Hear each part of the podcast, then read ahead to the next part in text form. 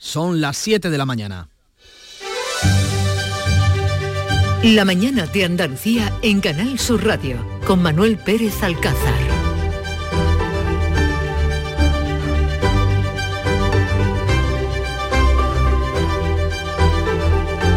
El PSOE y Junts pactan la investidura de Pedro Sánchez a cambio de una amnistía con referencias a la persecución judicial de los independentistas. El acuerdo también incluye la negociación de un referéndum de autodeterminación y la tutela de un mediador internacional. Además, Junts quiere la cesión del 100% de los impuestos y el PSOE prepara un plan para que vuelvan a Cataluña las empresas que huyeron. A cambio va a recibir los siete votos de los de Puigdemont para la investidura de Pedro Sánchez, aunque el número 3 socialista Santos Cerdán asegura que garantiza toda la legislatura. El acuerdo no es un acuerdo de investidura, es un acuerdo de legislatura entre dos partidos como es el Partido Socialista y Junts per Cataluña. Puigdemont lo desmiente y advierte que la estabilidad tendrán que ganársela a diario. Aquí habrá que ganar acuerdo a acuerdo. Sin acuerdos, sin cumplimiento, la legislatura no tiene ningún recorrido. El a cambio de nada ha ido a la papelera de la historia. PP y Vox condenan el acuerdo y llaman a la movilización. El domingo los populares han convocado a mediodía en todas las capitales de provincia. El presidente de la Junta, Juanma Moreno, considera que este pacto humilla al Estado, rompe la separación de poderes y firma la muerte del PSOE como partido de Estado. Supone la defunción del Partido Socialista Obrero Español tal como lo hemos conocido a lo largo de su historia, como un partido de corte nacional, un partido de corte constitucional, un partido en definitiva de Estado. Eso hoy desaparece. El Consejo General del Poder Judicial y todas las asociaciones eh, judiciales consideran inadmisible este acuerdo. Jueces y fiscales de toda ideología se oponen a la admisión del lawfare, la persecución judicial de los políticos en España. Rechazan la creación de comisiones parlamentarias para revisar sus resoluciones en la justicia y alertan de la quiebra del Estado de Derecho. La portavoz de la mayoritaria Asociación para la Magistratura, María Jesús del Barco, en Canal Sur Radio ha criticado que se compare al juez con un delincuente. Hemos actuado aplicando el Código Penal a conductas constitutivas de delito y es poner a los jueces a la altura de un delincuente. El pacto ha sacado a la calle a miles de ciudadanos este jueves contra la amnistía. En Madrid, 8.000 personas han protestado ante la sede del Partido Socialista. La concentración fue pacífica hasta que grupos ultras desplazaron a los ciudadanos y se enfrentaron a la policía. Hay 14 detenidos y en Granada alrededor de 3.000 personas se han manifestado sin incidentes. En Sanlúcar de Barrameda un vecino ha sido detenido por agredir al líder del PSOE. El exdiputado eh, del PP y fundador de Vox, Alejo Vidal Cuadras, permanece hospitalizado tras sufrir un disparo en la cara en plena calle en Madrid. Está fuera de peligro. La policía busca a dos motoristas. Vidal explica este ataque por sus relaciones con la oposición iraní. De hecho, la Embajada de Irán en España condena el terrorismo de los mujahidines del pueblo sin mencionar la agresión a Vidal Cuadras. Y en Portugal habrá elecciones anticipadas. Serán el 10 de marzo. El primer ministro Antonio Costa, dimitido por corrupción, va a permanecer en funciones hasta el 29 de noviembre. Antes de disolver las Cortes, el presidente luso Marcelo Rebelo da Sousa esperará a que se aprueben los presupuestos. Pela dissolução da Assembleia da República e a marcação de eleições em 10 de março de 2024. Y aquí en Andalucía la Junta va a invertir 20 millones de euros para convertir el estadio de la Cartuja de Sevilla en el referente para las selecciones nacionales de toda España. Lo avanzaba en estos micrófonos el consejero de Turismo y Deporte Arturo Bernal. Vamos a darle a la Cartuja una ampliación hasta las 75.000 localidades que lo convierte ya pues en el estadio de referencia, lo que siempre quisimos que fuera. El estadio de la Cartuja tiene que ser como el Saint-Denis, como el Wembley de, de, de Reino Unido, es decir, el estadio nacional. En un viernes que viene con sol, eh, más que nubes y alguna lluvia débil en las sierras béticas. Las temperaturas van a bajar en el tercio occidental y, y variarán poco en el resto de la comunidad. Hoy las máximas se van a mover entre los 16 grados de Jaén y los 22 de Málaga.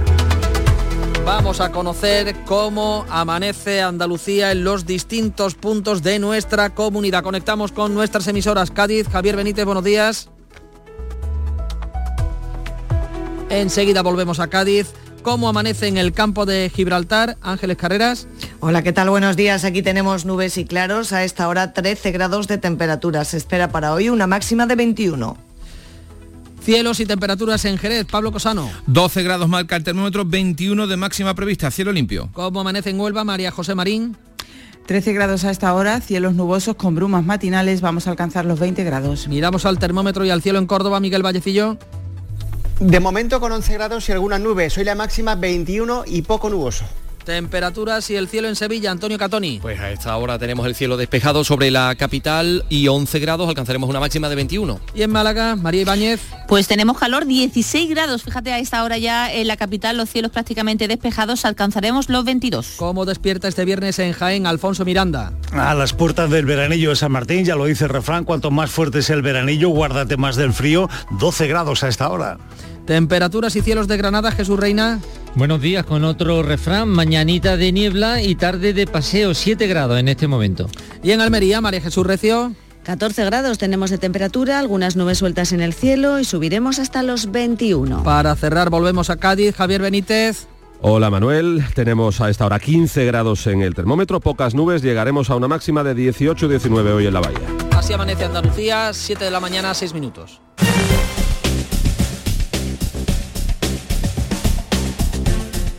Y a esta hora nos eh, situamos en la Dirección General de Tráfico para conocer cómo se circula por las carreteras de la comunidad. Lucián Dújar, buenos días. Muy buenos días. Hasta ahora encontramos circulación fluida y cómoda en toda la red de carreteras de Andalucía. Las entradas y salidas están totalmente despejadas, al igual que la red principal o secundaria o los accesos a los pequeños núcleos urbanos. Aún así, desde la DGT les vamos a insistir mucha precaución al volante y mantengan la distancia de seguridad. Nuestro sueño era enseñar a los alumnos de manera más innovadora y lo estamos haciendo. Somos de la generación de los que sueñan y hacen. Con los fondos de la Unión Europea, miles de sueños como el de Mayalen y Oscar del Centro de Formación Somorrostro se están haciendo realidad. Entra en plan de recuperación.gov.es y haz el tuyo posible. Gobierno de España. Eurodreams, el nuevo juego de loterías, ha tocado en España. Alguien en Asturias ya está disfrutando del segundo premio de 2.000 euros al mes durante 5 años para cumplir todos sus sueños. ¡Enhorabuena! ¿Cuál es el primer sueño que cumplirías tú? Porque Eurodreams sortea 20.000 euros al mes durante 30 años y premios de 2.000 euros al mes durante 5 años todos los lunes y jueves. ¿Y tú puedes ser el próximo ganador? Eurodreams, renueva tu ilusión. Loterías te recuerda que juegues con responsabilidad y solo si eres mayor de edad. En Canal Sur Radio, la mañana de Andalucía con Jesús Bigorra. Noticias. 7 y 7 minutos de la mañana es el momento de entrar en detalle de todos estos asuntos que le hemos resumido en el avance del informativo. PSOE y Junts acuerdan la investidura de Pedro Sánchez, los socialistas ceden la amnistía, todos los impuestos recaudados en Cataluña asumen que hubo persecución judicial y van a negociar el referéndum de independencia con un mediador internacional. Nuria Durán, buenos días. Buenos días, la amnistía es total desde antes del 1 de octubre hasta ahora, evitaría así el procesamiento de Puigdemont por delito de terrorismo. Asume el concepto de lawfare de los independentistas, que supone reconocer persecución judicial a los políticos de todo el proceso. Esto se investigará en el Parlamento. El PSOE acepta negociar un referéndum de independencia y la cesión a la Generalitat del 100% de los impuestos que se recaudan en Cataluña. A cambio, recibe los siete votos de Junts para la investidura de Pedro Sánchez, aunque el número 3 del PSOE, Santos Cerdá, asegura que garantiza toda la legislatura. El acuerdo no es un acuerdo de investidura, es un acuerdo de legislatura entre dos partidos como es el Partido Socialista y Junts per Catalunya. Lo desmiente Puigdemont, advierte de que la estabilidad de la legislatura tendrá que ganársela Pedro Sánchez a diario. Aquí, habrá que ganar acuerdo a acuerdo. Sin acuerdos, sin cumplimiento, la legislatura no tiene ningún recorrido. El a cambio de nada ha ido a la papelera de la historia. Una vez firmado el pacto con Junts, el PSOE debe acordar ahora con el PNV. Los socialistas quieren que sus socios de investidura firmen la ley de amnistía para que el Congreso apruebe la investidura de Pedro Sánchez el próximo jueves. Sánchez llega esta tarde a Málaga al Congreso Congreso del PSOE Europeo.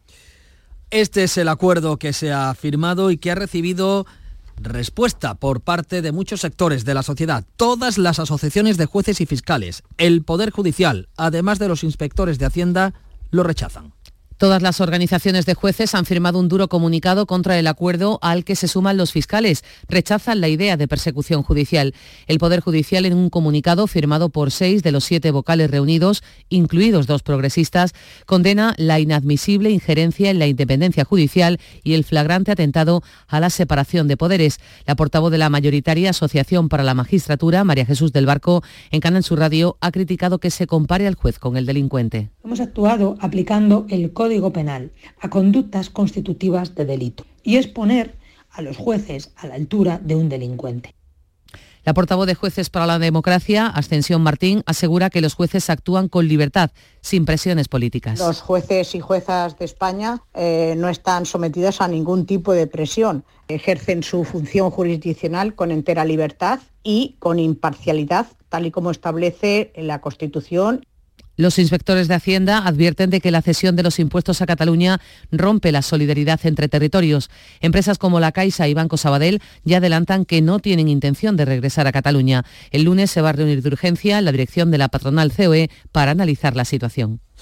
Respuesta contundente en contra del acuerdo por parte del PP y de Vox. El presidente de la Junta, Juanma Moreno, considera que este pacto humilla al Estado, rompe la separación de poderes, firma, decía, la muerte del PSOE como partido de Estado disparate colosal y un paso más en ese deterioro y devaluación de nuestras instituciones democráticas y una ruptura de esa separación del poder que es básica para que cualquier democracia funcione. El presidente del PP acusa al PSOE de haber claudicado ante los independentistas. El PP tiene convocadas protestas este domingo a las 12 del mediodía en todas las capitales de provincia. Alberto Núñez Feijó llama a una respuesta serena pero firme. El independentismo y sus aliados quieren la resignación del pueblo español. No la van a tener, ni ahora ni nunca. Los españoles pueden tener toda su confianza en que nosotros no nos vamos a rendir. El presidente de Vox, Santiago Abascal, considera que el acuerdo es el principio del fin de la democracia. Pide Vox una resistencia civil desde la unidad. Que no es el momento de los partidos. Al contrario, es el momento de que los españoles aparquen sus diferencias partidistas para defender lo más importante, para defender lo que nos une, que es la convivencia y la nación. Sí que defiende el acuerdo el socio de gobierno del PSOE, la portavoz de Sumar, Marta Loís, asegura que va a dar estabilidad a toda la legislatura. Es un, es un acuerdo político que recoge también el, asunto de la, de la amnistía, pero es un acuerdo político de legislatura estable. En un comunicado, Bildu ha mostrado su satisfacción porque se abre la puerta no solo a la investidura, sino a una legislatura que dice vendrá marcada por las naciones del Estado, un debate territorial y el reconocimiento nacional de Euskal Herria, Cataluña y Galicia. Y han vuelto las protestas a la calle este jueves, se han repetido por distintas ciudades de España frente a la amnistía. Lo han hecho ante sedes del PSOE, en, como decimos, muchas ciudades españolas también en Andalucía. La más numerosa en Madrid, 8.000 manifestantes, acabó otra vez con disturbios se saldaban con al menos 14 detenidos y cargas policiales.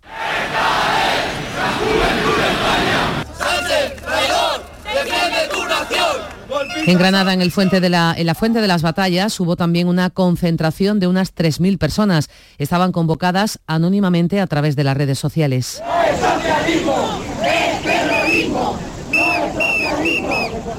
Este viernes hay convocadas concentraciones ante las sedes del PSOE de varias ciudades, entre otras Sevilla o el puerto de Santa María en Cádiz.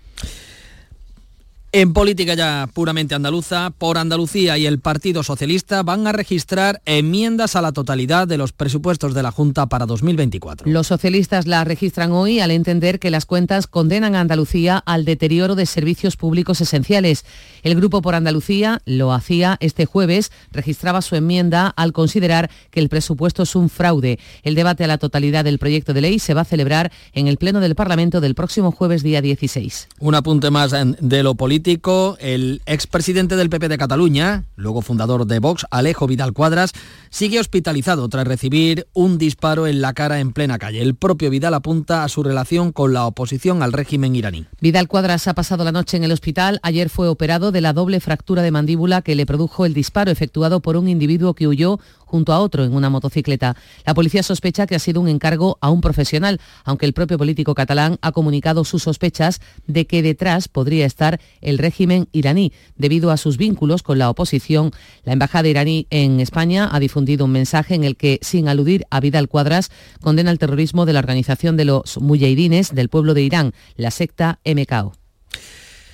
En Oriente Próximo continúa el conflicto, continúan las negociaciones para un alto el fuego que permita la liberación de rehenes. El primer ministro de Israel, Benjamin Netanyahu, ha dicho esta noche en la cadena estadounidense Fox News que no pretende gobernar ni ocupar Gaza, pero que se asegurará de que no se repita un ataque como el del día 7 de octubre. La yihad islámica, otra de las organizaciones que han capturado rehenes israelíes, ha estado dispuesta a liberar a un niño de 12 años que padece asma y a una mujer de 77. Abu Amza, el portavoz, pide a cambio cinco días de cese el fuego. Estamos dispuestos a liberar a la señora Hanna y al niño Yagil por razones humanitarias si se cumple el alto el fuego. y manifestamos que renunciamos a toda responsabilidad hacia los prisioneros a la luz del bárbaro y frenético bombardeo de cada centímetro de Gaza. En la ciudad de Gaza los ataques son cada vez más intensos. Cisjordania perdón, ha vivido este jueves la jornada más letal desde el año 2002 con 16 muertos. También del exterior, pero más cerca, en Portugal, habrá elecciones anticipadas. Serán el 10 de marzo tras la dimisión del primer ministro Antonio Costa, imputado por corrupción. El presidente de la República, Rebelo de Sousa, no disolverá las Cortes hasta que el proyecto de presupuestos esté aprobado el 29 de noviembre. e a marcação de eleições em 10 de março de 2024. Hasta las elecciones, el dimitido Antonio Costa va a permanecer en funciones, aunque está salpicado por un asunto de corrupción que involucra a varios de sus ministros. Inaugurado en Málaga el Centro de Ciberseguridad de Andalucía, el punto neurálgico para la seguridad de España y del sur de Europa. La Administración andaluza recibe cada año unos 6.700 ataques informáticos en sus más de 135.000 ordenadores. Este centro dispone de una herramienta similar a un antivirus inteligente de última generación para frenar a los delincuentes informáticos, los hackers. El presidente Juanma Moreno explica que se trata de un blindaje para los usuarios de cualquier servicio público. El propósito es proporcionar confianza y protección a ciudadanos, a empresas privadas e instituciones públicas en el ecosistema digital andaluz. El Centro de Ciberseguridad va a responder a las amenazas a la seguridad digital, coordinará la estrategia andaluza en esta materia. Una empresa que fabricará lanzacohetes de última generación va a ser la primera que se instale en Córdoba al calor de la futura base logística. Se trata de mecánica e ingeniería escribano. Va a invertir en una primera fase 20 millones de euros. Se instalará en Rabanales 21. Este jueves ha pagado los terrenos donde irá radicada. Comenzarán fabricando lanzamisiles para continuar con radares y otros sistemas. Javier Escribano, CEO de la empresa, explica que en un mes habrá 40 personas trabajando en Córdoba. Escribano viene a Córdoba con inversiones, con ganas y con ambición. La Junta resuelve el futuro de las residencias de tiempo libre, dejará de explotar seis para acabar con un agujero de 15 millones de euros al año. La Consejería de Empleo ha decidido vender las residencias de Aguadulce en Almería y Pradollano en Sierra Nevada. Sacará a concesión las de Marbella y la línea de la Concepción, que seguirán el modelo de éxito de la residencia de Cádiz Capital. Finalmente, las residencias de Siles en Jaén y Punta Umbría en Huelva serán devueltas a sus ayuntamientos, que son los dueños de los edificios. La medida trata de resolver un servicio deficitario que ha costado casi 124 millones en los últimos ocho años. Los más de 340 trabajadores van a ser reubicados dentro de la Administración Autonómica. El ahorro estimado en la operación se va a destinar a gasto social y al programa Conoce tu Tierra, que atenderá a colectivos con menor nivel de renta. Y en Granada, en Armilla, ingresa, ingresa en prisión el hombre detenido por apuñalar a su pareja, mientras la víctima sigue muy grave todavía en el hospital. Ha sido trasladada de hospital para someterla a una segunda intervención. Sigue en la UCI en estado muy grave. El juez ha ordenado el ingreso en prisión de su pareja, al que le prohíbe acercarse o comunicarse con ella y dos de sus hijos menores de edad. El hombre ya fue condenado en el 2010 por agredir a la mujer. Llegó a estar acogida al sistema de protección, aunque se retiró esa protección en 2012. Los hermanos Campuzano han sido los protagonistas del encuentro Carrusel Taurino que la plataforma de contenidos Canal Sur Más emitía este jueves bajo el título Figuras con las corridas duras y las maduras. Un encuentro conducido por nuestro compañero Juan Ramón Romero, director y presentador de Carrusel Taurino aquí en Canal Sur Radio. José Antonio Campuzano confesaba en este foro que a mediados de los años 80 la, las empresas taurinas intentaron enfrentarle con su hermano, con Tomás. En ese momento que estás hablando del año 84, 85, 86 y 87, tanto él como yo llevábamos mucha gente a la plaza y a ellos no le venían bien. ¿Por qué? Pues porque si estábamos los dos de acuerdo, resulta que tenían que darnos el dinero que pedíamos. Entonces si estábamos peleados, pues era mucho más fácil. Ah, no, no quieres tú, bueno, pues ponga a tu hermano. Las riñas en el toreo siempre fueron un atractivo para los aficionados. Este viernes, hablando de afición, al cine en este caso, comienza el Festival de Huelva, el Iberoamericano. La gala inaugural se podrá ver a partir de las 7 de la tarde en Canal Sur Televisión. Comienza una intensa semana de cine gracias a la programación de 110 títulos en esta cuadragésimo novena edición. La gala inaugural tendrá como protagonista a la actriz Natalia de Molina. Será galardonada con el Premio Luz y la proyección también de la cinta Sembrando Sueños de Alfonso Sánchez, un homenaje a la obra de los hermanos Álvarez Quintero. La actuación musical va a correr a cargo de Martirio y Raúl Rodríguez. Hoy arranca en Sevilla la semana de los Grammy Latino. Los premios eh, se entregarán el día 16, pero el programa de actos comienza con Laura Pausini. La italiana ha sido elegida persona del año por la Academia Latina de Grabación. Durante estos días llegarán a Sevilla 10.000 personas. Los hoteles están llenos. Se espera que el impacto económico sea superior a los 50 millones de euros previstos de inicio. El ayuntamiento pone en marcha hoy un dispositivo especial y desde el domingo quedará activado el estado de preemergencia municipal.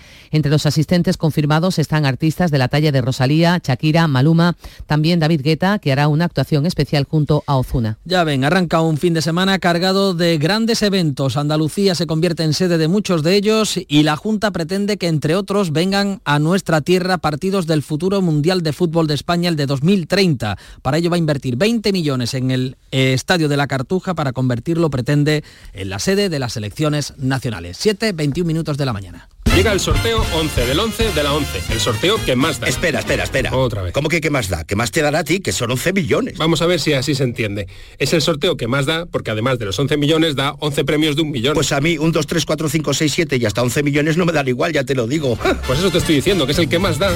Y recuerda, este sábado se celebra el sorteo 11 del 11 de la 11. No te quedes sin tu cupón. Cómpralo ya. A todos los que jugáis a la 11, bien jugado. Juega responsablemente y solo si eres mayor de edad. 7.21 de la mañana es el momento de regresar al kiosco. Conozcamos algunos de los titulares más destacados en la prensa de hoy, en la que sin duda manda el asunto del acuerdo entre el PSOE y Junts, ¿no, Paco?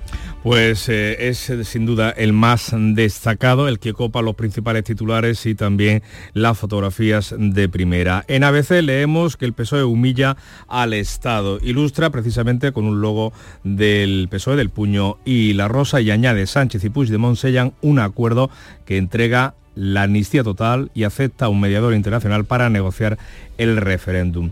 En el país, con fotografía para Puigdemont, PSOE y Junts pactan la investidura con una amnistía para el proceso. El texto incluye una mesa de partidos con un verificador internacional. Destaca también las palabras de Feijó, que compara la alianza con el 23F, ETA y el desafío soberanista catalán. En el mundo, Sánchez rinde el Estado a Puigdemont. Amnistía, que incluirá a todos los damnificados, implicados perdón, en el proceso y el lofer para poder ampliarla a los acusados por corrupción.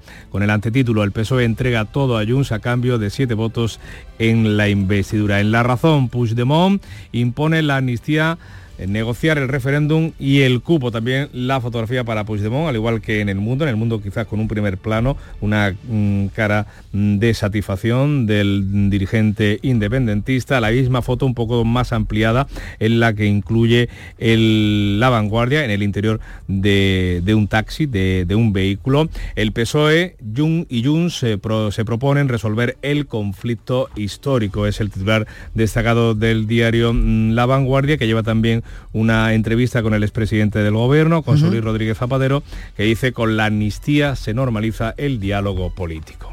Eso en las portadas. ¿Qué podemos encontrar de interés en los editoriales? Pues en las portadas te avanzan ya por donde van los editoriales. ABC, el PSOE abandona la transición. Esta operación no sería posible sin el concurso de 122 diputados y de un entramado mediático dispuesto a legitimar todos los excesos del Partido Socialista. Añade el diario de Vocento que la cesión es total y para poder perpetuarse en el poder, el Partido Socialista ha permitido redefinir algunas líneas maestras de nuestros equilibrios políticos políticos. En el país se decantan por nueva etapa en Cataluña. El pacto entre PSOE y Junts dice devuelve a los independentistas al marco constitucional. Sobre las reacciones de la oposición, dice el país, que hablar de humillación, de atentados a la dignidad y de vulneración de la división de poderes y del Estado de Derecho no es solo una mentirosa hipérbole, sino también un abuso irresponsable del lenguaje.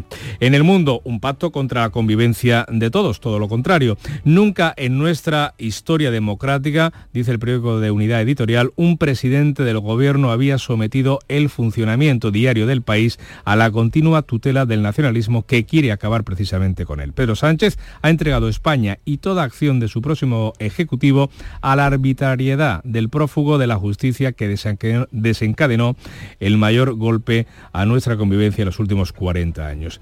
La vanguardia, Junts apoyará la investidura, ese es el título de la editorial. Ya dentro dice que el pacto anunciado por el PSOE y los de Puigdemont abre una nueva etapa política y recuerda que la coherencia en política se pliega a veces ante la conveniencia, aludiendo al cambio de opinión del presidente del gobierno sobre la amnistía. Lo hemos visto con anterioridad, dice la vanguardia, también en las filas conservadoras. Así pues, las críticas que ahora emanan de ellas acaso sean más prueba de conveniencia que de coherencia. Y añade que pacificar Cataluña, restaurar la convivencia y restablecer las condiciones para que la economía pueda desarrollarse sin trabas son prioridades absoluta. Cerramos el repaso a los editoriales con la razón. El sanchismo desarma la democracia de todos. Los españoles de bien, dice el, el periódico de Planeta, estamos llamados a la movilización contra el atropello y la indignidad. Sin resignación, sin rendición, la democracia prevalecerá frente a los que la venden por 30 monedas de plata o por 7 diputados. ¿Alguna viñeta que nos haga reflexionar o sonreír? Bueno, pues eh, sonreír no lo sé, reflexionar casi todas lo hacen, ¿no? Eh, vamos con la de Peridis en el país, eh, Puigdemont tira del alambre, que al final de él se lee la palabra amnistía y sobre él como un surfero se monta Pedro Sánchez. Y destacamos también la de el periódico ABC, la de JM Nieto, en su fe de ratas, se ve un panorama gris con una rata saliendo de un contenedor de basura, eh, un caco con un botín corriendo a lo lejos detrás de una farora y un gran mm, cartel a color con la bandera independentista ondeando para siempre la necesidad de virtud, vestido Pedro Sánchez como el comandante Hugo Chávez. Eso es lo que pueden encontrar hoy en los periódicos eh, que se editan en nuestro país, también los de tirada andaluza, un día sin duda para contrastar opiniones. 727. Hay algo que nos identifica y nos enorgullece por todo lo alto. Nuestra gran variedad de alimentos y bebidas de calidad diferenciada que reconocerás fácilmente por la marca Gusto del Sur. Disfrútalos cada día y tú también llevarás el sur a lo más alto. Gusto del Sur. Es calidad. Es Andalucía. Andalucía se mueve con Europa. Unión Europea. Junta de Andalucía. Casi 7.28 minutos de la mañana. Nuria Gaciño, buenos días. Hola, ¿qué tal? Muy buenos días. El Betis mete pie y medio en la siguiente fase de la Liga Europa, ¿no? Por 4 a 1 ganó en el Benito Villamarín ante el Aris Limasol de Chipre. Esto permite a los verdiblancos afianzarse en la primera plaza de su grupo de la Liga Europa y tener ya más cerca el pase a los octavos. Con esta victoria tan contundente, el Betis llega crecido y con la vitola de favorito para el derby del domingo en el Sánchez Pijuán. El que parece que no va a llegar es el guardameta Claudio Bravo que anoche se lesionaba en el muslo. Victoria también en la Liga Europa del Villarreal 1 a 2 al Maccabi Haifa. Una vez terminadas las competiciones europeas, Comienza la decimotercera jornada en primera. Los dos equipos andaluces más necesitados, como son el Almería y el Granada, juegan mañana. El conjunto almeriense recibe a la Real Sociedad y el Granada también juega en casa, recibe al Getafe. Ambos están obligados a ganar para intentar salir cuanto antes del descenso. El domingo nos espera el derby sevillano en el Sánchez Pijuán. Y este fin de semana el Cádiz no va a disputar su partido ante el Mallorca, que finalmente ha sido aplazado por la petición del Club Balear de cambiar la fecha, ya que no va a poder contar con Muriqui, que tiene partido internacional. El choque liguero se disputará el 29 de noviembre. Atentos hoy a la lista de Luis de la Fuente para los próximos partidos de España en su camino hacia la Eurocopa, para la que ya está clasificado el combinado nacional, aunque ahora el objetivo es el pase como primera de grupo. Chipre y Georgia son los rivales que le esperan a España.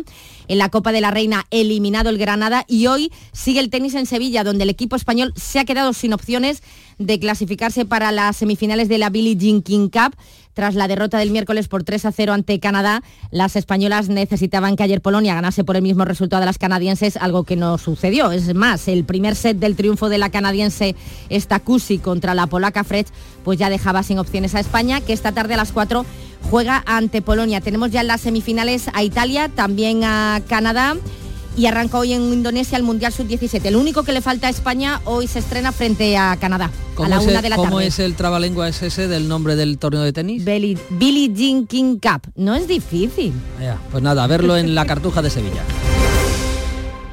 Canal Sur Radio.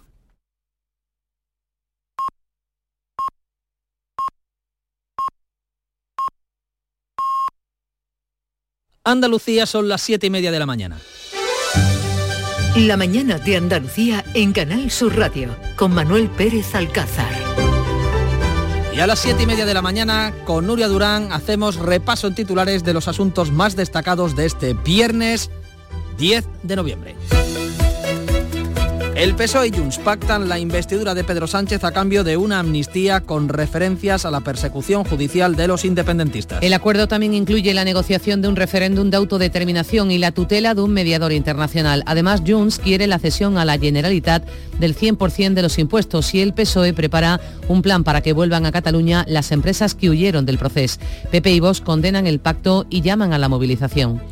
El Consejo General del Poder Judicial y todas las asociaciones judiciales consideran inadmisible este acuerdo. Jueces y fiscales se oponen a la admisión de la lawfare o judicialización de la política en España.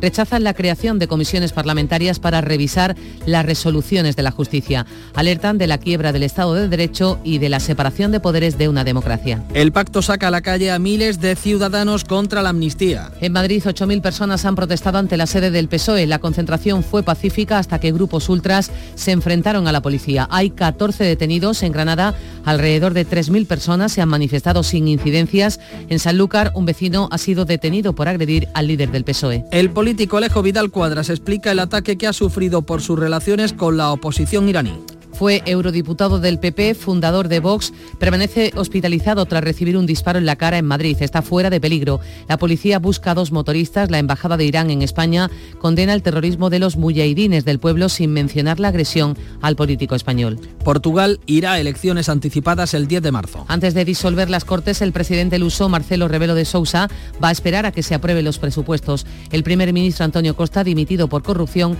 permanecerá en funciones hasta el 29 de noviembre. Hoy comienza en Sevilla, la semana de los Grammy Latinos. Los premios se van a entregar el próximo jueves, pero el programa de actividades comienza hoy con la italiana Laura Pausini, elegida persona del año por la Academia Latina de Grabación. Los hoteles están llenos. La capital hispalense espera un impacto económico de más de 50 millones de euros. Comenzamos el fin de semana. ¿Qué nos dice el tiempo, Nuria? Más sol que nubes hoy, alguna lluvia débil en las sierras béticas. Las temperaturas bajan en el tercio occidental. Van a variar poco en el resto de Andalucía. Hoy con máximas que se mueven entre los 16 de Jaén y los 22 de Málaga soplarán vientos del oeste durante todo el día. 7.32 minutos, enseguida les hablamos de economía.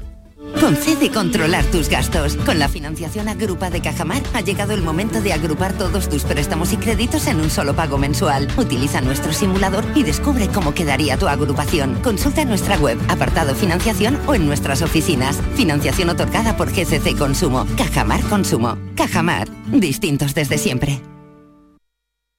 Frutos secos Reyes, mucho más que pipas. Disfruta con nuestra deliciosa variedad de frutos secos, snacks y golosinas en los más de 35.000 puntos de venta que tenemos en Andalucía o en frutosecorreyes.es. Ah, y ahora con tu pedido a partir de 20 euros, te los llevamos a casa gratis. Frutos secos Reyes, tus frutos secos de siempre. Las claves económicas con Paco Bocero. A las 7.33 minutos saludamos a Paco Vocero. Buenos días, Paco. Buenos días, Manu. ¿Qué tal? Pues mira, estamos? encantado porque hemos llegado al viernes. Tenemos a Jesús Vigorra en su pueblo. Lo tenemos eh, para hablarnos de la feria de, del jamón. Pero bueno, eh, como llegamos a viernes, eh, vamos a ver qué claves económicas tenemos hoy, cómo va a finalizar esta semana. Muy bien, pues mira, menos mal que no hemos podido tomar un cafelito, ¿eh? porque si empezamos a hablar de jamón, Manu, ya se pone la cosa complicada. Sí, ¿no? Eh, arrancar la mañana de jamón con el estómago vacío, mal, mal. Oye, mira, bueno, pues vamos a echarle una rápida mirada a los medios económicos que en realidad, como puede imaginar, eh, vienen con carácter monográfico sobre los caracteres eh, económicos del acuerdo cerrado ayer entre el Partido Socialista y Junts. En expansión quizás quien tenga el despliegue más amplio eh, y no solamente informativo, sino también eh, interpretativo, es decir, de análisis, análisis importante sobre fundamentalmente la cuestión fiscal. En cinco días hacen la misma eh, tienen el mismo foco puesto y quizás también tendría ahí, hablan sobre el problema o la cuestión de las empresas, cómo se va a solucionar o cómo o en qué términos realmente se está planteando este, este tema. Al igual que, por supuesto, lo hace el economista que habla de independencia fiscal e invertia, que al final eh, avanza también una información en la cual se dice que las empresas que huyeron no se plantean volver, ni está en la mesa ni se dan las condiciones. Y en fin, ven viendo que esto es algo monográfico, además va a tener un mm. tratamiento muy largo a lo largo del día, vamos a las claves con las que vamos a cambiar radicalmente de registro. Venga, cuéntame, ¿cuáles son las claves? Pues mira, mm, vamos a hablar de algo como las criptomonedas de las que llevamos hace mucho tiempo no interesándonos, no echándoles un vistazo, y es que mm, hay una vuelta al ciclo alcista del Bitcoin que ya cotiza en torno a los 36.500 dólares, mira los 37.000 y ha recuperado bríos renovados después de los desastres de hace un año de los gigantes FTX, si lo recuerdas, Terra, o los problemas que tuvo la plataforma Binance. Y es que estamos ahora mismo en los días de plazo para que las criptomonedas den un paso más en su institución institucionalidad, en su, digamos, reconocimiento más o menos institucional. Eh, y en este sentido, la Comisión de Valores estadounidense, la SEC, está mm, mirando a autorizar una docena de instrumentos de inversión que cotizarán en bitcoins y que se denominan ETF. Eh, aunque la fecha límite es el 10 de enero de 24, mm, ahora este próximo 10 de enero, hay muchísimo interés al respecto. Esas son eh, las claves con las que arrancamos, pero ¿qué son esos ETF de los que me estás hablando? Pues mira, Manu, los ETF eh, o fondos cotizados son fondos de inversión que tienen la particularidad de que cotizan en bolsa, al igual que una acción, eh, y tienen el objetivo de replicar el índice al que están referenciados. Es decir, si tenemos un ETF e invertimos que cotiza en la bolsa española, su objetivo sería replicar a su índice, que en este caso es el IBEX 35. Esto quiere decir que, bueno, la gestión es pasiva, no hay que actuar sobre ellos porque dependen de lo que haga el índice y tienen la particularidad de que se pueden comprar y vender a lo largo de una sesión en el día, sin necesidad de esperar al cierre de mercado. En definitiva, se pueden contratar durante toda la sesión bursátil como si una, de, una acción se tratase y eso acerca muchísimo ese instrumento al gran público. Entonces, lo importante de la aprobación de la Comisión estadounidense no ya el permiso en sí mismo, es decir, que lo dé esa institucionalidad, sino a quién se lo conceden. Y el primero de esa lista de 12 entidades que están esperando es nada menos que BlackRock, el megafondo mundial, que que lo que hace es mostrar así su apuesta por el Bitcoin y las cripto. Y mira, dos datos más para explicar este nuevo disparo de la moneda el denominado, de la criptomoneda, perdón, el denominado índice de miedo y codicia, sí, fíjate el nombrecito que tiene, mm. sobre el Bitcoin está en su nivel más alto de los últimos dos años, cuando la criptomoneda alcanzó su máximo histórico. Índice de miedo y codicia. ¿Qué es ese índice? Pues mira, suena bastante literario, ¿verdad? Bueno, pues es algo bastante... Suena, mal, Paco. Absolutamente, literariamente mal, ¿no? Pues mira, es algo mucho más terrenal. Es un índice que creó CNN Business y que trata de medir el sentimiento de los inversores. Una medición importante si se acepta la lógica de que el miedo excesivo nos empuja las acciones a la baja, o en este caso el Bitcoin, mientras que la codicia la empuja al alza. Y como te decía, ese índice hace una media entre los dos y ahora mismo está en, en, valores muy altos.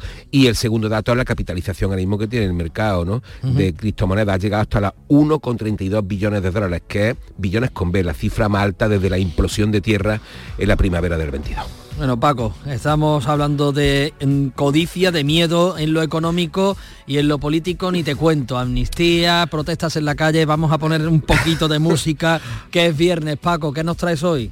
Pues mira, ya que hemos hablado de inversores, de miedo y de codicia, vamos a recordar un viejo éxito pop de una de las bandas emblemáticas de Nueva York de los 80, Talking Heads. This must be the place. Este debe ser el sitio, que además de cumplir 40 años, formó parte de la banda sonora de la emblemática Wall Street, aquella película de Oliver Stone con Michael Douglas y Martin Sheen.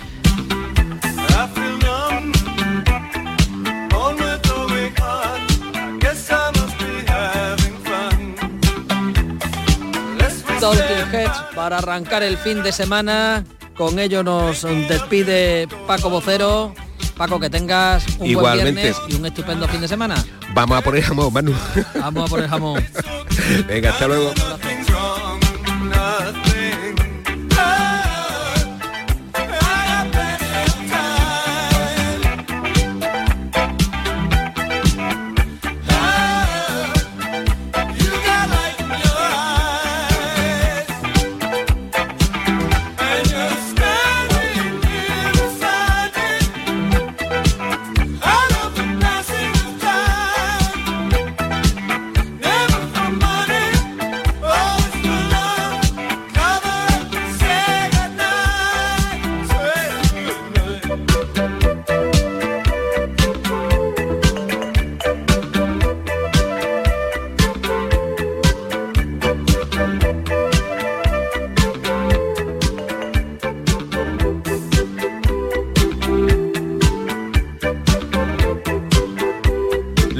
De Andalucía. Gente de Andalucía te invita a conocer la provincia de Sevilla a través de lo mejor de sus productos y sabores con la muestra de la provincia, los pueblos en el corazón de Sevilla.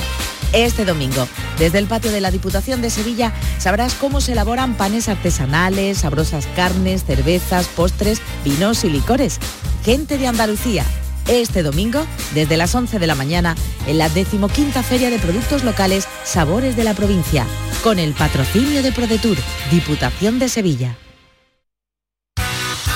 Todos aquellos que ya conducen el número uno se sienten únicos, especiales, y para que puedas sentir esa increíble sensación, ahora la Black Week de Hyundai se convierte en Black Year. Black Year de Hyundai. Del 6 al 19 de noviembre, condiciones especiales en toda la gama el primer año. Más información en hyundai.es.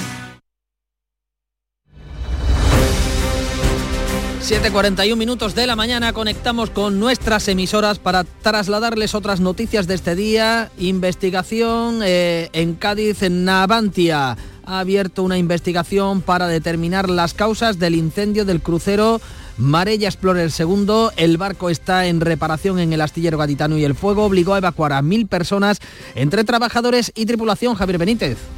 Así es, Navantia quiere conocer el origen del fuego que afectó a dos pañoles, dos pequeños almacenes del barco. Se barajan como posibles causas un fallo eléctrico o una chispa de fundación, de fundición. Precisamente a finales de septiembre otra chispa provocó también un incendio, este en una grúa y obligó al desalojo de las instalaciones. Hicieron falta siete horas en esta ocasión para extinguir las llamas y dos bomberos tuvieron que ser atendidos por inhalación de humo en el Hospital Puerta del Mar de Cádiz. Y en Benalmádena, en Málaga, ha desaparecido un menor de 15 años. No se sabe nada de esta chica desde ayer por la tarde cuando salía del Instituto María Ibáñez. Se llama Valeria Romaniuk, tiene complexión delgada, pelo rubio y largo, ojos azules y mide 1,68. Ayer vestía sudadera negra y zapatillas blancas. La asociación SOS Desaparecidos hizo anoche un llamamiento a la colaboración ciudadana toda vez que su familia, la familia de Valeria, ha denunciado su desaparición en la policía. La familia que recibió una llamada de la chica al salir del Instituto de Benalmádena, donde estudia secundaria, para decir que iba camino de casa. No ha llegado todavía. En Almería hay dos investigaciones abiertas para esclarecer las causas del atropello mortal de un hombre en Roquetas de Mar y la aparición de un cadáver en la playa de las Olas. Mare Jesús Recio. El parador en Roquetas de Mar sigue conmocionado al conocer la muerte de un vecino de 39 años atropellado por un camión de gran tonelaje en una esplanada de madrugada el miércoles. Su tío Isidro Garrido nos explica qué ha podido ocurrir. En Almería Capital, la Policía Nacional investiga la muerte de un hombre de 60 años. Su cadáver ha aparecido en la playa de las Olas cercana al puerto. Ya ha sido identificado y esperan que la autopsia aclare las causas de su fallecimiento. Ha quedado en libertad con cargos la bombera acusada de vender las respuestas de unas oposiciones en Córdoba. Miguel Vallecillo. La Policía Nacional ha sido la que ha realizado su apresamiento como responsable del presunto intento de venta por mil euros de las preguntas del examen para conseguir una de las 38 plazas de conductores que estaba previsto, estaba previsto para el domingo próximo. Desde el equipo de gobierno del Ayuntamiento de Córdoba se asegura que la sospecha estaba muy fundamentada. De momento, el examen no tiene nueva fecha. Medida para intentar hacer frente a la falta de médicos y sanitarios. Sevilla va a tener una nueva universidad privada de medicina, será en La Loyola, tras la aprobación del Consejo de Universidades. Antonio Catoni. Pues sí, va a ser la primera universidad privada andaluza que impartirá medicina, esta mm, de, la Universidad Loyola, de la institución académica privada de la Compañía de Jesús. La Comisión Permanente del Consejo de Universidades concedía esa autorización, pero ahora tiene que hacer lo propio el Consejo Andaluz de Universidades. La intención de eh, la Loyola es impartir medicina en un mes, ya ha hecho hasta las pruebas de admisión a los futuros alumnos, pero antes necesita este visto bueno del gobierno andaluz. Y en Jaén, en Alcalá la Real, va a entrar en funcionamiento en breve la primera planta de hidrógeno verde de Andalucía. Alfonso Miranda. Esta entrará en funcionamiento en Alcalá la Real y estará en torno a los 2 megavatios de energía. Se va a destinar a una de las comarcas industriales más destacadas de nuestra comunidad autónoma, la que se sitúa en el triángulo formado por Cabra, Piego de Córdoba, Baena, Loja, Granada, Martos y la capital genense. 8 menos cuarto de la mañana, información local. En la mañana de Andalucía de Canal Sur Radio, las noticias de Sevilla con Antonio Catoni. Buenos días, el Ayuntamiento de Sevilla activa hoy el dispositivo especial para los Grammy Latinos, que será similar al de las fiestas mayores y que, supone un refuerzo de seguridad y de limpieza. El alcalde pide comprensión a los ciudadanos. Con la visita de Laura Pausini al conservatorio, comienza una semana de actividades y conciertos que va a culminar con la entrega de premios el jueves que viene. Ya sabemos que van a actuar en ella Shakira y Rosalía. Por otra parte, les contamos que la Junta anunció una inversión de 20 millones de euros para ampliar el aforo del Estadio de la Cartuja de cara al Mundial de 2030. Y la investigación por el fallecimiento de dos jóvenes en el incendio de su vivienda en Los Palacios apunta a que la pareja fue sorprendida por el fuego mientras dormían. No pudieron escapar del fuego a causa de las rejas de su habitación. Vamos a conocer cómo se circula a esta hora en las carreteras de Sevilla y su provincia. Tenemos 5 kilómetros de retenciones en el acceso a la capital en la A49, la autovía de Huelva. En el Centenario, un kilómetro de retenciones en sentido Huelva. Y también un kilómetro en el patrocinio. Ya en el interior, tráfico intenso en eh, patrocinio sentido entrada, en el Alamillo, en la Avenida de Andalucía, todo esto sentido entrada, también en la Ronda Urbana Norte, a la altura de San Lázaro, en ambos sentidos.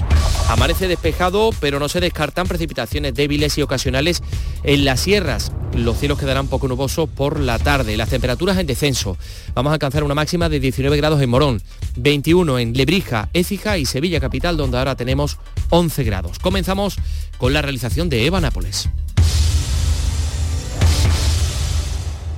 Este próximo lunes os esperamos en el Auditorio Nissan Cartuja de Sevilla para disfrutar del show del comandante Lara. En vivo y en directo. Comenzamos a las 6 de la tarde. Y gracias a este maravilloso público, el show del comandante Lara. Vive una tarde espléndida de alegría, humor e ingenio con el show del comandante Lara. Con la colaboración del Auditorio Nissan Cartuja. En Canal Sur Radio, las noticias de Sevilla. Hoy viernes entra en funcionamiento el dispositivo municipal especial con motivo de los Grammy. Va a ser similar al de Semana Santa o Feria, aunque con menos personal y recursos. Se refuerza la plantilla de la Policía Local, de Bomberos y del IPASAM.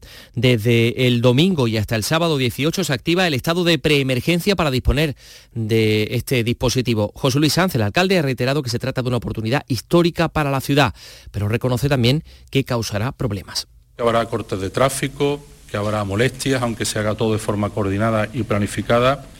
Y por eso me adelanto ya y les pido perdón, les pido comprensión, les pido paciencia, pero también les pido altura de miras, porque insisto, durante toda una semana larga vamos a ser referente mundial. Pues hoy comienza todo con la visita de Laura Pausini al Conservatorio Profesional de Música Francisco Guerrero esta tarde, pero habrá muchas más cosas, hasta 40 actividades diferentes. Isabel Campos, El cuéntanos. sábado comienzan los conciertos en la Plaza de España con artistas como Lola Índigo, Pablo López o Morat durante toda la semana. Como única actividad abierta a todos los públicos, el concierto gratuito en las setas del DJ Carlos Yin el próximo domingo. Y desde el lunes también encuentros, charlas y fiestas privadas en escenarios como la Casa Pilatos, Villa Luisa, Capitanía o la recepción oficial de los nominados a los premios en el Alcázar. Son las 7 y 48. Descubre la elegancia y la pasión de los mejores caballos del mundo en SICAP. Del 28 de noviembre al 3 de diciembre, disfruta de la final del Campeonato del Mundo del Caballo Español. Exhibiciones diarias y de una gran oferta comercial. SICAP. Vive la experiencia del mejor espectáculo ecuestre del año en Fides Sevilla. Compra de entradas en sicapentradas.com. Colabora Fundación Caja Rural del Sur. Las noticias de Sevilla. Canal Sur Radio. Expiraba el luto oficial en los palacios, pero continúa el dolor y el estupor por la trágica muerte de dos jóvenes fallecidos en un incendio en su vivienda. La pareja se veía sorprendida por el fuego mientras dormía y no pudo escapar de las llamas a causa de las rejas de su habitación. 12 vecinos siguen desalojados, no podrán volver hasta que se restablezcan los suministros y hasta que concluyan las tareas de limpieza, como nos contaba el alcalde de los palacios, Juan Manuel Valle. La Guardia Civil pues permitió que se accediese de manera escalonada para retirar ropa, en fin, los elementos más básicos de, la vida. Y hay dos familias que hemos alojado en uno de los hoteles de, nuestro pueblo, en el hotel de Manolo Mayo, y otras pues se han conseguido realojar con familiares. Más cosas, un centenar de personas se concentraban anoche ante la sede regional del PSOE en la calle San Vicente de la capital para protestar en contra del acuerdo de investidura de este partido con la formación separatista de Carles Puigdemont, el acuerdo que contempla la ley de amnistía, una concentración sin incidentes. Les contamos también que la Universidad Loyola de Sevilla, la institución académica privada de la Compañía de Jesús, va a ser la primera privada andaluza que impartirá medicina. La Comisión Permanente del Consejo de Universidades le concede autorización, ahora tendrá que hacer lo propio el Consejo Andaluz de Universidades. Por otra parte, el Ayuntamiento de Sevilla abre hasta el 4 de diciembre un periodo de consultas previas a la elaboración de la normativa sobre las viviendas de uso turístico. Se podrá hacer a través de la web de urbanismo. Según el gerente, perdón, según el delegado Juan de la Rosa, se pretende escuchar a todas las partes eh, de cara a las limitaciones que se vayan a establecer con el único objetivo de ganar tiempo para que en el momento en el que el decreto de la Junta de Andalucía entre en vigor, el ayuntamiento pueda implementar las medidas oportunas para la limitación, en su caso, de las viviendas con fines turísticos. Con esta regulación se pretende establecer limitaciones proporcionadas a este fenómeno, tal y como se permitirá a los ayuntamientos en el nuevo decreto pues queda ese reglamento, ese decreto que va a permitir, el decreto de la Junta que permitirá a los ayuntamientos regular este tipo de alojamientos. El consejero de Turismo apuntaba en Canal Sur Radio que ese decreto va a contemplar que las viviendas pues tengan una determinada climatización, insonorización, espacio mínimo por inquilino, ventilación e iluminación. También decía Arturo Bernal, eh, anunciaba una inversión de 20 millones de euros en el estadio de la Cartuja para ampliar su aforo de cara al Mundial 2030, con el objetivo, dice, de hacer de este estadio un referente nacional. Eh, vamos a, arreglar los 5 millones de euros y ahora están previstos también la inversión de unos 20 millones de euros para, para cambios y sobre todo para ampliar el aforo, eh, trabajar también sobre la supresión de la pista de atletismo, toda aquella zona vamos a darle a la Cartuja una ampliación hasta las 75.000 localidades que lo convierte ya pues en el estadio de referencia, lo que siempre quisimos que fuera. El estadio de la Cartuja tiene que ser como el Saint-Denis, como el Wembley de, de Reino Unido, es decir, el estadio nacional. Pues vamos con deportes. Antonio Camaño, buenos días. Hola, ¿qué tal? Muy buenos días. El Betis goleó por 4-1 al Aris Lima Sol Chipriota la cuarta jornada del grupo de la Europa League en el Estadio Benito Villamarín, un triunfo con el que mantiene el liderato y da un paso de gigante hacia los octavos de final de esta competición. La nota negativa, la lesión de Claudio Bravo que podría perderse el derby ante el Sevilla del próximo domingo. Hay que recordar que tampoco, también lesionado, podría estar Ruiz Silva. Y lo mismo sucede en el conjunto sevillista porque Sumaré, Sergio Ramos y Pedrosa son dudas ante el Betis. El central de Camas arrastra unas molestias musculares que le han impedido estar en los últimos compromisos del Sevilla. Ahora mismo tiene muy complicado incluso llegar a Cuña y vamos a ver cómo evoluciona Nailan, Pedrosa y Sumaré, que vienen tocados del hombro. Marpe Medical, tu nueva clínica de medicina estética avanzada en Sevilla. En Marpe Medical, nuestro equipo médico altamente cualificado apuesta por salud, medicina y ciencia para conseguir una belleza sana y natural. Marpe Medical, contáctanos en calle Fernando IV, número 27, en internet y redes sociales. Marpe Medical, al igual que en Marpe Dental, tú eres nuestra prioridad. El llamador. Los lunes a las 10 de la noche. En Canal Sur Radio, las noticias de Sevilla. Y la mayor estrena nuevo abastecimiento de agua a la vez que comienza la obra de su agrupación de vertidos, obra de mejora que satisface una demanda histórica de sus habitantes, como eh, decía la consejera Carmen Crespo en la inauguración en este caso en Isla Mayor, un suministro de 30 kilómetros de tubería, que en este momento le dan la calidad del suministro de agua que necesitaban sus vecinos y que veían durante años que no era una realidad. Por tanto, es un de justicia social que esos 5.800 vecinos hoy, con esos 6,4 millones, puedan tener esa posibilidad. 1.300 médicos especialistas en endoscopias digestivas están reunidos en un congreso en Sevilla, donde se presentan los últimos avances en esta práctica que suele causar cierto temor entre los pacientes porque es invasiva, pero que se ha normalizado mucho. La principal novedad de este encuentro son los simuladores con los que se pueden hacer endoscopias y colonoscopias, además de la conexión en tiempo real con quirófanos de hospitales sevillanos, como explicaba el presidente del Comité Científico del Congreso, Carlos Dols. Estamos realizando en este momento desde el Hospital Universitario Macarena casos en directo en el cual eh, dos expertos están realizando una intervención y se está grabando y sus comentarios se están escuchando directamente desde la sala de este Palacio de Congresos. Esta tarde se presenta el Cross de Itálica y ya sabemos que en la gala de los Grammy habrá una actuación especial conjunta de los cinco nominados, entre ellos Rosalía, quien estamos escuchando. Pero la Academia Latina de Grabación también ha confirmado a Shakira, Maluma, eh, David Guetta y a Osuna. El viernes, buen fin de semana.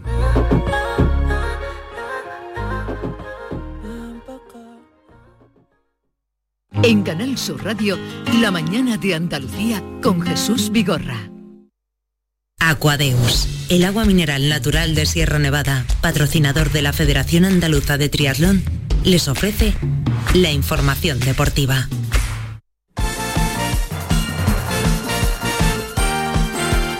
...8 menos 5 de la mañana es el tiempo de conocer la última hora del deporte. Nuria Gaciño, buenos días. Hola, ¿qué tal? Muy buenos días. Mejor no puede afrontar el Betis el derby del domingo tras la goleada de anoche en la Liga Europa. Por 4 a 1 vencía el equipo verde y blanco en su casa ante su gente a la que le daba la alegría de ganar de forma clara al Aris Limasol de Chipre. De este modo el Betis se afianza en la primera plaza de su grupo con lo que ya tiene más cerca el pase a los octavos de final de la Liga Europa y el poder ahorrarse una eliminatoria, que es el objetivo principal. Tal es el estado de gracia en el que se encuentra el conjunto bético que la unión entre todos es absoluta. Prueba de ello es que Isco quiso que el penalti que le pitaron a favor en el 76 lo lanzara Fekir, que saltó al campo precisamente en ese momento.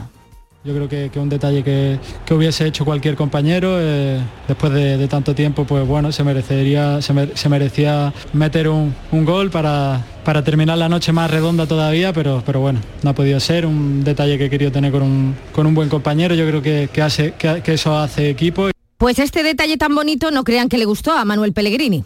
Un jugador que viene recién llegan, saliendo del banco, calentando sin tener unos minutos, el riesgo era, importante. Como parecía el, partido totalmente controlado, bueno, yo creo que se cometió un, error, se con toda la, lo bonito que era que, lo, que le hiciera Nabil Fekir, pero primero había que asegurar el partido. Pellegrini que tiene claro que antes que nada hay que dejar bien atado el resultado, un resultado que permite al Betis, como decíamos, afianzarse en el liderato de su grupo de la Liga Europa y que empezó con el gol de Borja Iglesias, que por fin pone fin a su sequía goleadora. No se ve favorito para el derby. Creo que pocas veces hay favoritos en un derby, ni cuando ellos han estado aparentemente mejor, ni ahora. porque va a ser un partido igualado, seguro. Tampoco quiere el favoritismo Pellegrini. Eso el favoritismo, en los derbis no existe favoritismo, eh, mucho menos cuando se juega en la casa del, rival, pero a mí personalmente me da lo mismo si nos considere favorito o no se nos considere favorito. Nosotros tenemos que ir a jugar allá, como lo que estamos haciendo semana tras semana, tratando de imponer nuestro estilo de juego. Un rival que si bien está complicado en cuanto a resultados y en cuanto a funcionamiento, los derbis siempre cambian todo, pero vamos a ir a buscar los tres puntos como siempre. Pero llega bien el Betis al derby, ¿eh? Sí, sí, sí, llegamos bien. Bueno, pues a ver qué sucede. Sevilla-Betis el domingo a las seis y media de la tarde. Un derby que se va a perder el guardameta Claudio Bravo, que se lesionaba anoche. Era sin duda la nota negativa del partido. Una vez terminadas las competiciones europeas, donde también ganó el Villarreal, comienza esta noche la decimotercera jornada en primera, aunque no será hasta mañana cuando veamos en acción a los dos primeros equipos andaluces. Los dos muy necesitados como son el Almería y el Granada, que juegan además en casa. El conjunto almeriense recibe a la Real Sociedad a las 4 y cuarto y a las seis y media el Granada al Getafe. La afición granadinista tiene previsto mostrar en los Cármenes su malestar por los arbitrajes que viene sufriendo esta temporada. Van a sacar tarjeta roja en el inicio del encuentro. El domingo, como decíamos, nos espera el derby sevillano en el Sánchez Pijuán a las seis y media y este fin de semana el Cádiz no va a disputar su partido ante el Mallorca que finalmente ha sido aplazado por la petición del club balear de cambiar la fecha, ya que no podrá contar con su jugador Muriki que tiene cita con su selección, con Kosovo, para disputar precisamente este domingo el partido aplazado en su día ante Israel. El choque liguero entre el Cádiz y el Mallorca se jugará el 29 de noviembre aprovechando que es semana de Champions. Pero antes habrá un liguero por los compromisos de la selección española. Atentos hoy a la lista de Luis de la Fuente para los partidos de España ante Chipre y Georgia. Partidos en su camino hacia la Eurocopa, para la que ya está clasificado el combinado nacional, aunque ahora el objetivo es el pase como primero de grupo. A las once y media se va a hacer pública la lista a través de las redes sociales y a las doce y media del mediodía comparecencia del seleccionador. Y hoy sigue el tenis en Sevilla. El equipo español, ya saben, se ha quedado sin opciones de clasificarse para las semifinales de la Billie Jean King Cup por culpa de esa derrota el miércoles frente a Canadá y por culpa de la victoria ayer de las canadienses frente a las polacas. Esta tarde a las 4 toca Polonia, aunque ya sin nada en juego. Aquadeus, ahora más cerca de ti, procedente del manantial Sierra Nevada, un agua excepcional en sabor, de mineralización débil que nace en tu región. Aquadeus Sierra Nevada es ideal para hidratar a toda la familia y no olvides tirar tu botella al contenedor amarillo. Aquadeus, fuente de vida, ahora también en Andalucía. Canal Sur Radio, la radio de Andalucía.